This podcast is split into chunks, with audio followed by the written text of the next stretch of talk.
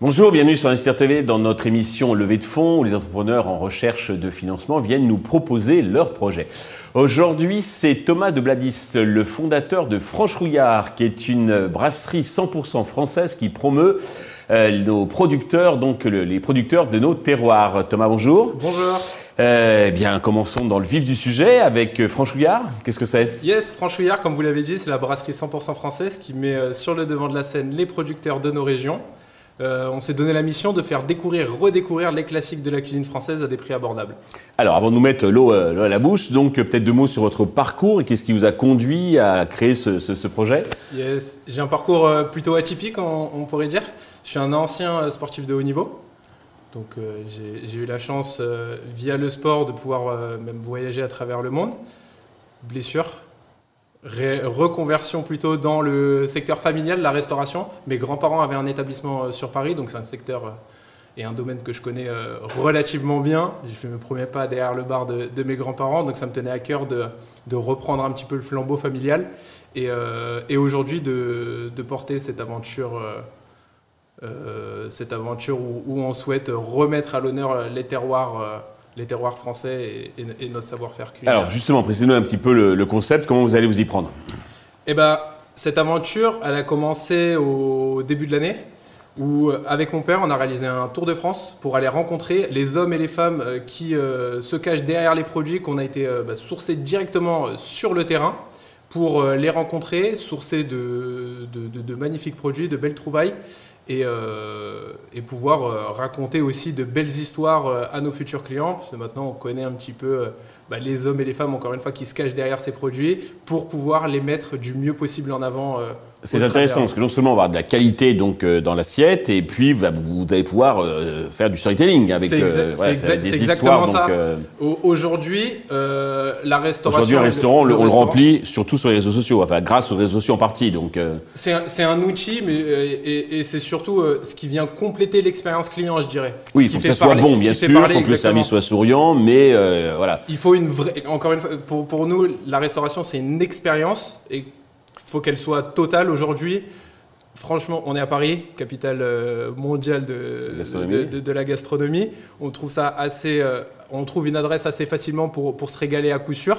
Mais euh, nous, on, va, on souhaite aller plus loin parce que son assiette, aujourd'hui, c'est relativement facile de, de savoir comment elle a été composée. En général, ça se passe à 10 ou 15 mètres de là où on est installé à table. On pousse les portes de la cuisine et on, on sait comment, euh, comment notre plat a été préparé. Mhm. Mais savoir maintenant d'où proviennent chacun des ingrédients qui composent cette même assiette, Oui. c'est souvent plus compliqué. Et Tout nous, c'est vraiment l'axe qu'on a pris et c'est offrir une transparence totale. Mais surtout, encore une fois, mettre en avant le travail de ces, de ces femmes et ces hommes euh, qui font un, un métier euh, passionnant et, et- et- et qui rayonnent euh, à travers leurs produits. D'accord. Et puis on trouve plus, vous, vous- enfin, il y a des brasseries, mais euh, c'est un peu euh, mondialisé, quoi. Donc vraiment, le- la cuisine et terroir, c'est plus dans Paris, c'est plus aussi simple de, de- de la trouver. C'est exactement ça. Nous, bah, pareil, on est parti d'un, on est parti d'un constat où euh, on trouvait que chacun des nouveaux concepts qui s'ouvrent aujourd'hui dans Paris, euh, au coin de notre rue, c'est souvent une trattoria italienne, une chaîne de resto de burgers, Mmh. une, euh, un resto autour de la cuisine asiatique, mais euh, une adresse où on mange les classiques de la cuisine française à des prix abordables. Oui, bien sûr. Euh, c'est beaucoup moins. euh, Alors, Beaucoup donc euh, là, vous allez ouvrir donc un premier restaurant pilote, puisque après votre ambition, vous allez en parler. Donc, c'est bien sûr de développer, hein, comme, comme, une- comme une chaîne, euh, en propre ou en franchise. Ça, c'est pas encore donc totalement arrêté. Donc, c'est un établissement de, de combien de couverts? Vous ouvrez le, le midi, le soir, le week-end? On sera sur un, un établissement ouvert euh, 7 jours sur 7. Mhm. de 9h à minuit, mais avec deux vrais services de restauration. C'est-à-dire le matin ou l'après-midi, si vous venez boire un, un café, un verre avec grand plaisir. Mais euh, exactement, mais sur euh, les créneaux euh, midi et soir, uniquement de la restauration. 7 Et jours sur 7. Hein. 7 jours sur 7, évidemment. Comme ça, euh, bah, chacun, nous, nous, notre idée, c'est vraiment de réunir autour de cette idée et de pouvoir accueillir le plus de monde possible, que chacun puisse venir découvrir euh, ce que l'on va proposer. Et du coup, ça nous tient à cœur de pouvoir euh, rester ouvert le, le, le- le plus possible et le maximum de temps. D'accord. Au niveau rentabilité, c'est la rentabilité classique d'un d'un restaurant? Classique restauration. on essaye d'aller encore une fois sourcer, donc on passe uniquement en circuit court ou le maximum en direct producteur. Et en fait, on s'aperçoit, ça demande une grande chaîne logistique de travailler un petit peu en amont. Mais en fait, de passer en direct, on se rend compte que c'est pas forcément plus cher et même euh, sur certains produits, on peut faire de grandes économies. D'accord. Alors, chaque moment, vous visitez les emplacements. C'est une, ouverture qui est prévue, le premier restaurant, pour, euh, pour quand? Courant 2024, euh, troisième trimestre, je pense, après l'été, mhm. en restant, en restant réaliste, on va dire. Euh, donc euh, on aimerait bien ouvrir autour de septembre, octobre 2024. D'accord. C'est un beau projet. Ok.